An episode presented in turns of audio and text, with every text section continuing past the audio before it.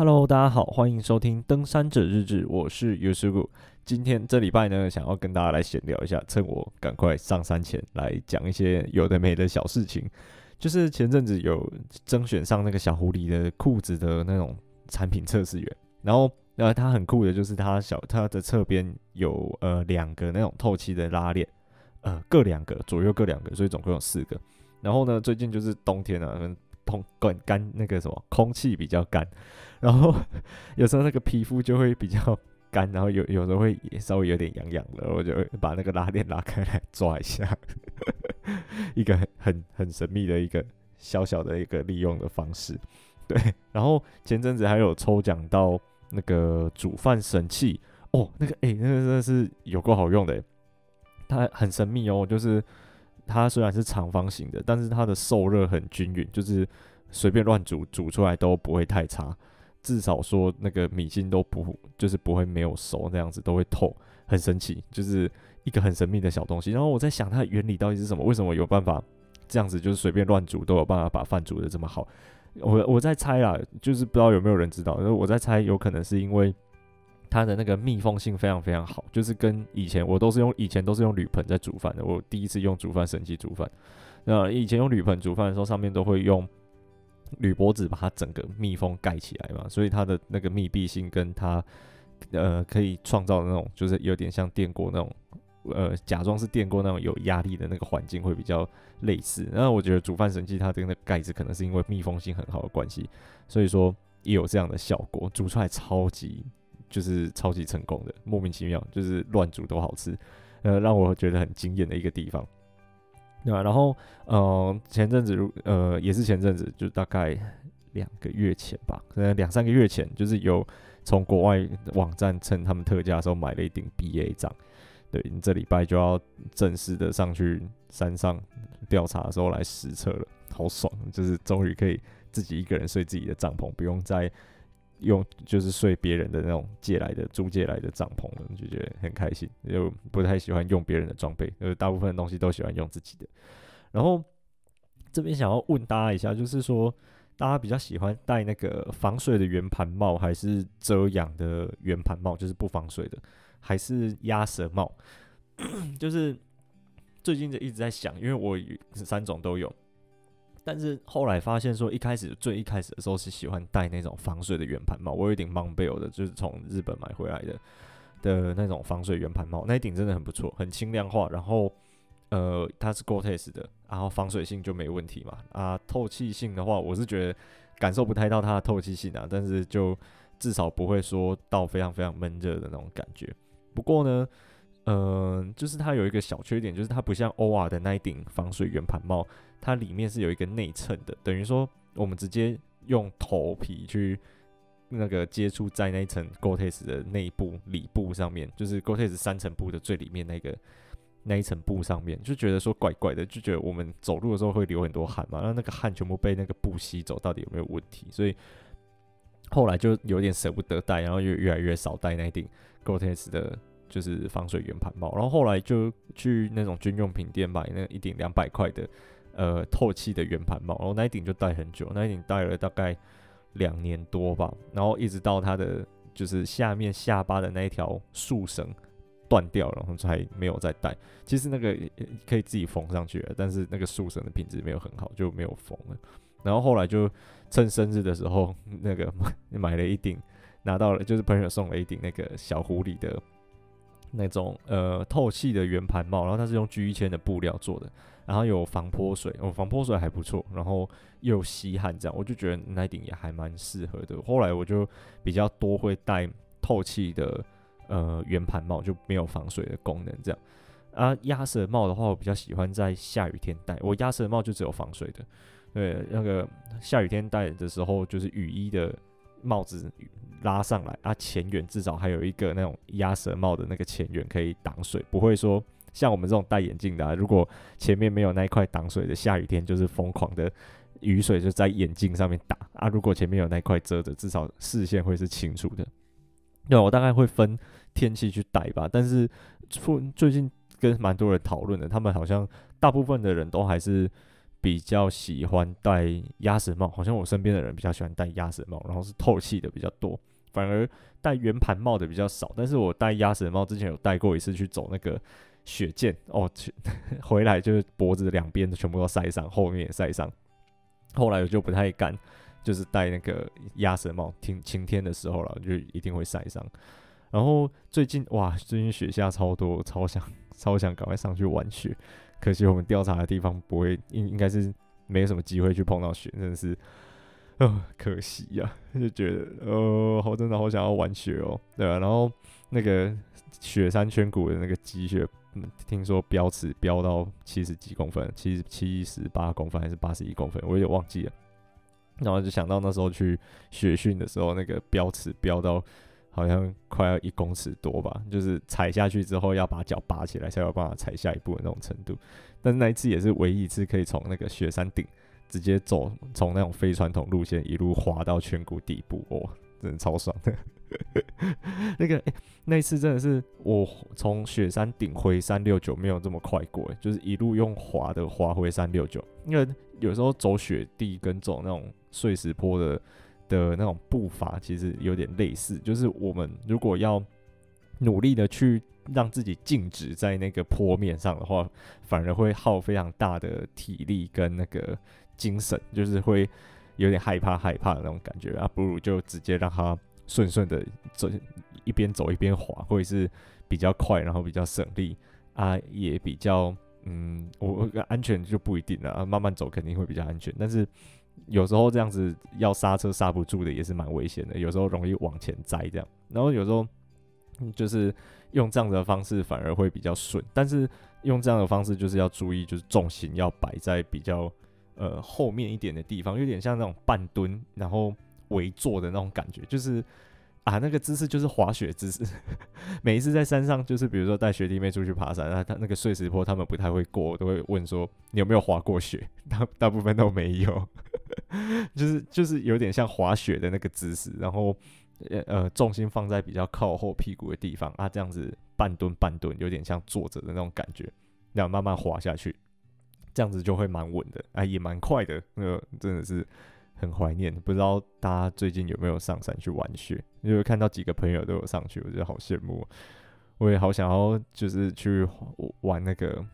滑雪、玩雪有雪的那个南湖大山，就是一直很想要从南湖圈谷直接上南湖大山，就是没有要走到下圈谷的顶部，然后再绕一圈上去这样子，很想要直接从山屋的那个地方直接上去。但是那个感觉下雪的时候，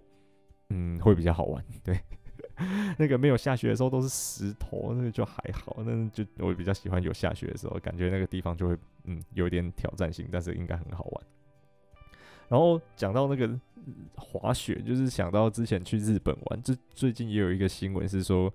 那个日本好像最近有旅行社开始在那种揪人，然后我也不知道那个叫怎么要怎么讲找人吧，就是组团说之后如果开放的话，马上成型去日本的那种。哦，团费好贵。那时候去日本，毕大学毕业旅行跑去日本玩，然后是二月去的。我们去京都、大阪，对，京都、大阪、奈良，对。然后我们还有去滑雪，因为那次就是唯一一次去滑过雪。然后那个那时候二月去的，哦，超级冷，但是就觉得说那个那个温度真的是超级舒服，就是走在那个京都的那种，呃，很像那种古老建筑的那种街道上面。然后在飘雪，哇，那个照片拍起来真的是超级漂亮啊！很好笑的是，就是那时候还有看到就是那种租和服的店，然后有那个女生的女，我不知道为什么女生冬天的和服看起来比较厚一点点，然后男生的那个不知道叫到底叫应该是浴衣吧，那个看起来不太像和服，就是他们那个种类是细分了很多种，对，然后那个男生看起来只是穿浴衣而已。然后那时候温度是零度或者是一度，就是刚好介于要下雪不下雪那个边缘。然后那个男男生看起来快冷死了，真的是超级好笑。我把那个画面拍下来，我在我再把它发到 IG 上面，大家有兴趣可以去看一下。反正这真的真的是很搞笑，就对。然后那时候就去滑雪嘛，我们那滑雪到滑雪场，我们做买那种套装行程，诶，那个超便宜的，就是他会从大阪车站还是京都车站，京都车站。他会从京都车站集合，然后就一路坐游览车上去到滑雪场啊。那个票里面就是含那一天的滑雪套票，一整天跟呃，我想一下有什么啊、还啊，就来回的那个巴士啊，就来回的游览车的钱。这样那我们到那个滑雪场，我们开始在租装备啊、租滑雪板啊什么的时候，就有那种当地的教练就一直过来问说：“诶，那个要不要要不要请他当教练啊？他很便宜哦，他可以带我们教我们怎么滑雪这样。”那我们那时候这就是想省钱的，根本就没有带太多钱，想到说：“哎呦，还可以请教练什么的。”然后我们就是说没关系，不用。我们到滑雪场之后，哎，那个滑滑雪场有分那种初级跑道，然后中级跑道跟进阶跑道，总之它有分难度。那我们一开始当然是在那个最初级的跑道先练习，看要怎么滑嘛。那我们就看到那个初级跑道旁边有教练在教，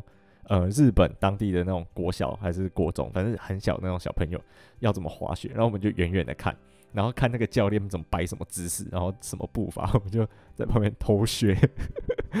啊，偷大概偷学了一阵子之后，就是把它学会，我们就开始滑的，真的是超好玩的，滑雪真的很有趣。然后特别是坐那个双脚会悬空，然后呃露天会脚会在下面晃来晃去的那种缆车，就是滑到底啊，再坐那个缆车回来，哇、哦，那个真的是超好玩的，真的是还蛮特别的一次经验，就是滑雪。然后那一次去日本啊，就是还有特别去看一些那边的植物，就觉得诶很神秘的是说，那边在平地长的植物啊，基本上在在台湾都是要到比如说稍微稍微中海拔，接近中海拔，比如一千以上。才会有的植物，因为觉得哎，真的蛮神奇。那边真的是温带，就是一个温带国家概念。然后那一次去很可惜，反正去毕业旅行，大家第我第一次去日本，然后就很想要去玩玩一些比较有趣的地方，就比较少安排那种户外的大自然的行程。后来就觉得有点可惜，应该要排几天去爬山。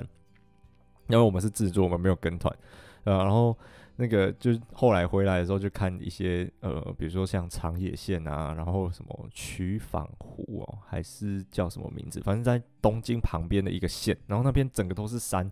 我就觉得下一次去的话，很想去那边自驾。然后讲到那个去日本的，我们是自助旅行，我就想到就是第一天到日本的时候，我们是订那种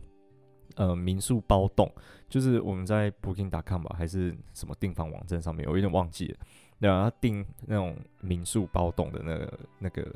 呃住的地方，然后我们到了之后呢，发现那个那个民宿它是在住宅区里面，就是有点像是说他们那一家人那一栋房子没有要住，然后他就把它改装成民宿啊，租给游那个游客这样子。然后我们就到了他 Booking.com 上面说的那个地址，我们发现房子根本就不在那里，就是民宿根本就没有在那边，然后又是一片住宅区。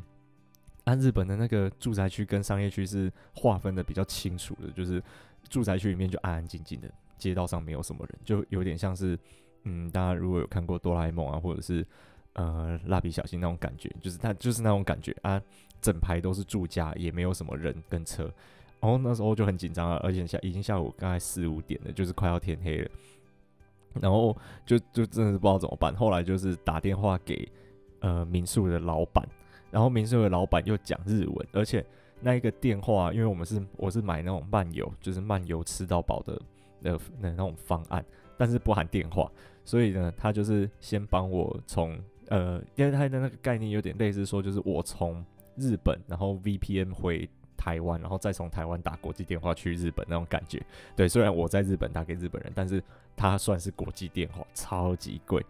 然后，然后那个老板又讲日文，根本就听不懂他那个老板到底在讲什么。啊，这时候那个旁边附近邻居有一个小朋友，大概呃可能是国小高年级到国中低年级那种岁数，在他家门口玩足球，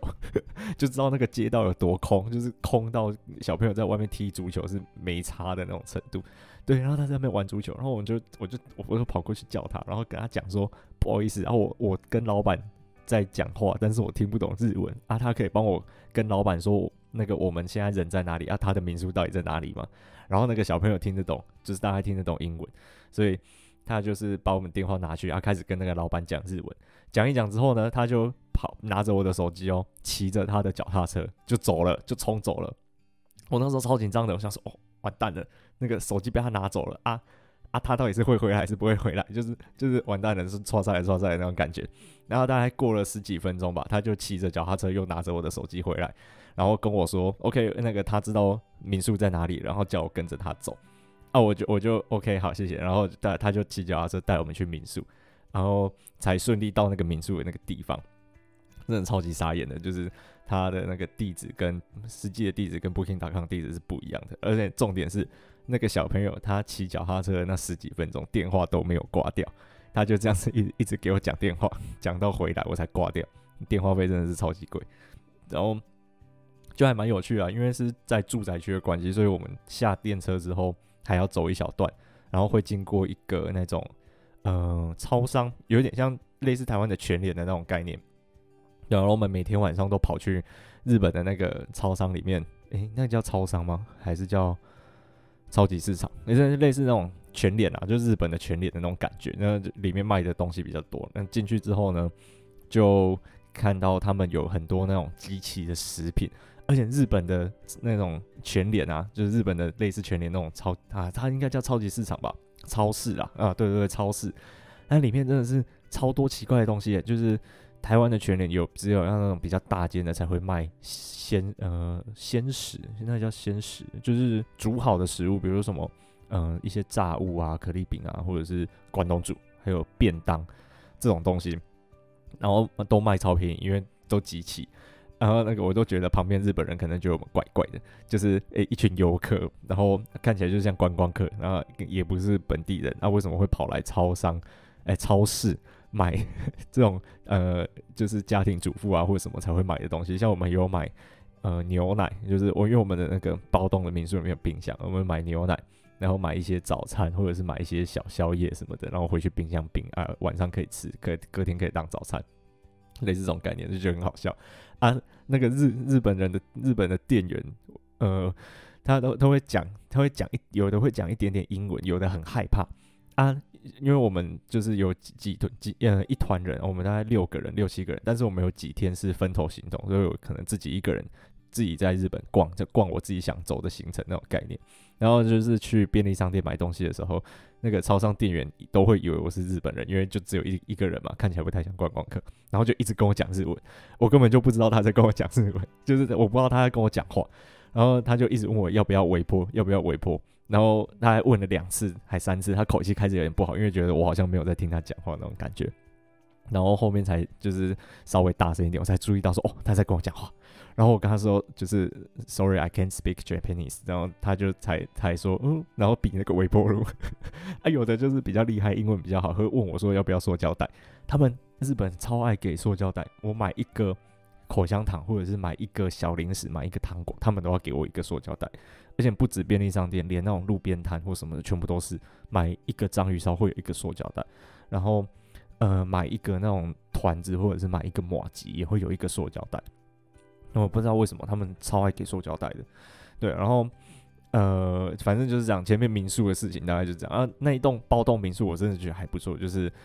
我们有自己的一栋空间，不会去吵到别人，而且我们有客厅有厨房，然后有一个和室啊。一个人一张小床，那就觉得还蛮不错的。那个地方睡起来、住起来也都很好。啊，然后还 我想一下，去日本还有什么很搞笑的事情？哦，他们真的很有礼貌，然后也不太敢去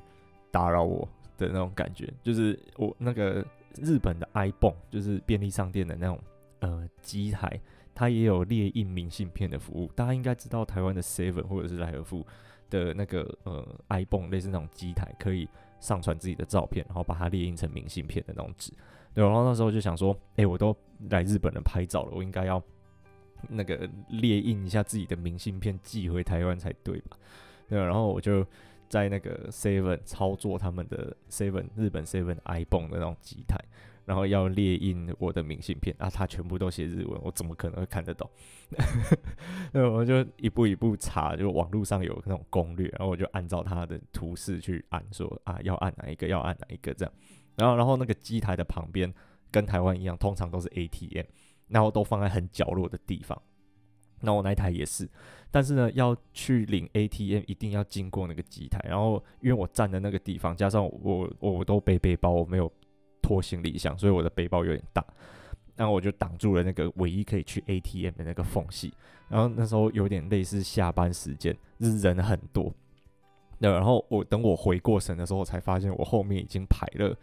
呃四五个人准备要去领 ATM，但是他们都不敢跟我讲，就是他们像台湾可能会说不好意思啊，我就会让个位置过去给他领钱嘛，对不对？他他们都没有讲，他们就静静的排在我后面。我想说哦，完蛋了，那后面排那么多人，我赶快用一用，赶快走。结果我走了之后，在那个柜台结账，发现他们根本就不是要去做那个机台，他们是要去领 ATM，他们就跟我讲一下就好了。哇，压力真的很大。对，他们就很有礼貌，不太敢讲。对，然后，然后，然后日本的电车真的很有趣，因为我们去坐，我们去岚山那边。那但是那个那时候我们去的时候，超多地方都在整修，像清水寺在整修，岚山铁路也在整修，超多地方没去到。对，然后反正我们有坐岚山那附近的另外一个小火车的那种概念。那然后它那个小火车蛮酷的，有点像是《神隐少女》，大家应该有看过吧？《神隐少女》里面不是有一个，嗯，他跟无脸男要跑去找汤婆婆。呃，汤婆婆的姐姐吧，就是那个钱婆婆的那一台电车那种感觉，就是呃外观很复古，然后也是那种两节而已。它那个电车超酷的，它可以看到电车的车长在驾驶室里面开车，诶，它是只有隔一个透明玻璃的，是然后它那个真的是驾驶室的所有东西都看得到，然后车长在驾驶室里面干嘛也都看得到，啊也看得到前面的铁路，就是超酷的啊，他们在那边疯狂拍照。对，然后我就觉得，我日本真的是很很很舒服的一个地方，因为我是住在山上嘛，所以我很喜欢那种冷冷的天气，像最近这几天这样，我就觉得好舒服，冷冷的。对然后那边那边，呃，日本的平地，就像京都，它平地可能会到零度，它会下雪。我们去的时候刚好遇到，然后就觉得，嗯，住在京都应该很幸福吧，就是冬天的时候冷冷的。然后平地的，就有时候就会下雪，还不用到山上就可以看雪。然后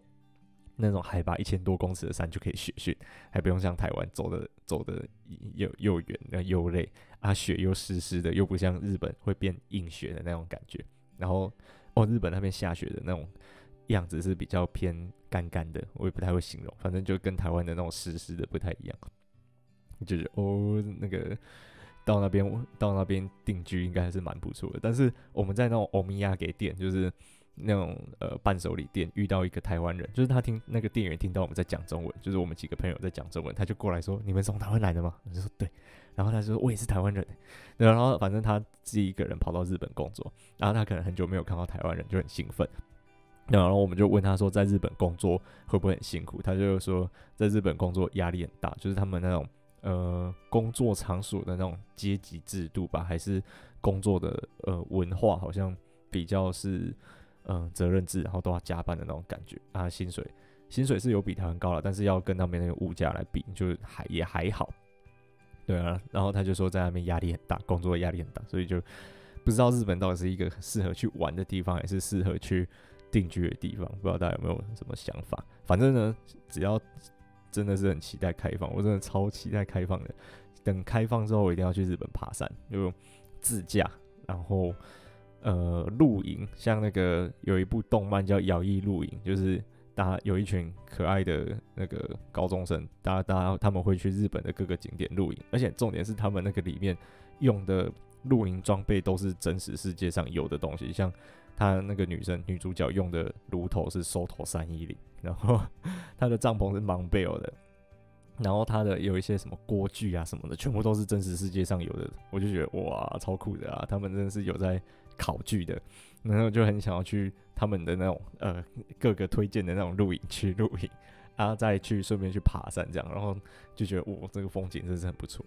对吧？等下一次之后吧。嗯，希望赶快能开放，疫情赶快趋缓啊，就是可以赶快出国。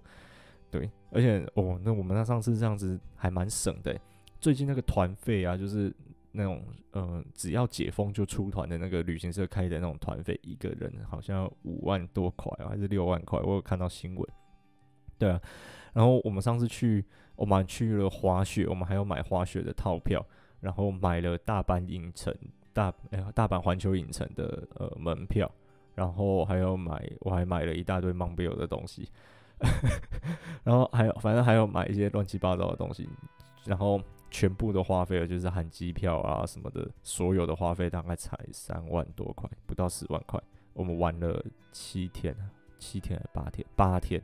对，我就觉得，诶、其实自己规划行程，然后自己处理一些交通啊、食宿啊什么的，就还蛮省的。但是我们就没有吃那么好了，我有几餐都是吃便利商店啊。讲到便利商店的那个食物，他们便利商店的食物超级厉害的呢，就是跟台湾的那个完全，台湾的完全没办法跟日本比啊。那个日本感觉是一个对米饭有一个非常坚持的一个国家，就是他们的饭团有一种东西，有一个饭团的口味叫做盐味饭团，就是呃，如果如果大家看那种日本的动画或者是日剧里面，不知道有没有，就是他那一颗饭团什么东西都没有，它就只有饭。然后加盐巴，就是饭吃起来会咸咸的这样。然后一个大概卖，我有点忘记了，一个好像卖六七十块吧，还是八十块日币，就是台币大概二三十块左右。对，然后就它就是只有饭而已，它什么东西都没有，它连海苔都没有，就是只有饭跟盐巴，就吃起来咸咸的，这样就这样而已。但是那个东西超级好吃的，我觉得比有包料的饭团还要好吃。然后。他们 Seven 的便当啊，是有烤青鱼便当的。那那个烤青鱼真的像烤青鱼一样，就是它很很不像 Seven 的超商会，或者是全家的那种超商会做出来的那种程度，它就很像是新鲜的烤青鱼便当，我觉得超夸张的。然后还有卖什么亲子冻啊，什么什么的。真的都超级好吃，台湾的根本就没办法比。我就觉得日本的超商很厉害。我要是活在日本，我大概可以一个礼拜都吃超商不是问题。那个真的很好吃，对，那我觉得很不错，就是他们的那个对米食的一个追求。对，然后啊，还有那种我还有去尝试，呃，日本他们会有那种二十四小时开的丼饭店，但台湾好像也有开类似的分店，就是好像是叫什么。呃，是福盛亭还是吉野家嘛？反正就就是类似那种店啊，它就是二十四小时，然后呃卖便宜的冻饭。它来的话就是冻饭，然后可能有姜片啊跟味增汤这样子。对，就是一一个一个简单的那种小套小套餐啊，大概是四百到五百日币，然后也不大碗，但是跟那边的物价比，就觉得嗯还可以啦。就是他们好像就是那种。呃，上班族啊，或者是学生比较晚回家，然后或者是比较嗯、晚下班，然后找不到东西吃的时候会去吃的。我们又跑去吃那个，那那个也不错吃，就是还蛮不错的啊。但是在日本，我觉得最让我失望的是他们的章鱼烧跟大阪烧，就是你大家应该有吃过台湾的章鱼烧，台湾的章鱼烧就是外皮是脆脆的，然后比较硬啊，里面就是呃比较有内馅啊，比较。软软的那种感觉，但是日本的章鱼烧不是这样，日本的章鱼烧是整颗都软软的，就是连刺下去那个叉子都有可能会不小心跑出来。那个章鱼烧如果大颗一点的，就会不小心跑出来那种程度，就是口味跟台湾完全不一样。啊，我我以为日本日本的章鱼烧也是那种外面脆脆的啊，里面是软软的。我比较喜欢吃这种，我比较我不喜欢吃那个整颗全部都是软软的的口味的那种章鱼烧。日本的全部都是长那样。然后我就在怀疑说，到底正统的章鱼烧是像日本那样呢，还是台湾的这个比较呃适合所有人的胃口？也有可能是因为我在台湾吃这种硬硬的章鱼烧，所以习惯了，到日本吃那种软烂软烂的章鱼烧就不太喜欢，也有可能。然后反而是呃日本的那个软烂软烂的章鱼烧才是正统的，就像外国人来台湾不喜欢吃臭豆腐一样的概念。但是那个章鱼烧我就真的不是很爱。就觉得哦，好失望哦！我原本以为日本的章鱼烧会超级好吃，非常怎，那个就是非常的经典的那种感觉。好了，也有可能那个就是经典的章鱼烧口味啊，但是我就就不合我的胃口，我就觉得很难过。因为我很爱吃章鱼烧，对。然后那个还有另外一个是什么啊？大阪烧，大阪烧，大阪烧就讲简单一点，它就是呃烤焦的蔬菜饼，蔬菜面饼。它就是会把面下去炒，炒完之后下下去煎，煎到有点焦脆焦脆的，上面加一些高丽菜，然后，嗯、可能看你点什么口味，比如说我点猪肉，它就加猪肉片，然后我点什么，它就加什么这样，然后上面再淋美奶汁，跟就是日式的那种呃酱料，我就有有点像，有点像那种伍斯特酱那种感觉，我不太会形容那种那个酱，就是反正很多日本料理都会出现那种酱啊，猪排酱，就是有点像猪排酱那种感觉，然后再加柴鱼片这样子，对，然后这个东西呢，超级咸，然后超级硬啊，也没有很好吃，就 就是有时候。听我，因为我在台湾没有吃过大阪烧，所以有时候一一直听到大阪烧、大阪烧这个名字，我就觉得诶、就是有一个向往，你知道啊，我到大阪就要去吃大阪烧，然后吃到那个大阪烧就超级失望。我跟章鱼烧一样，我去吃了好几家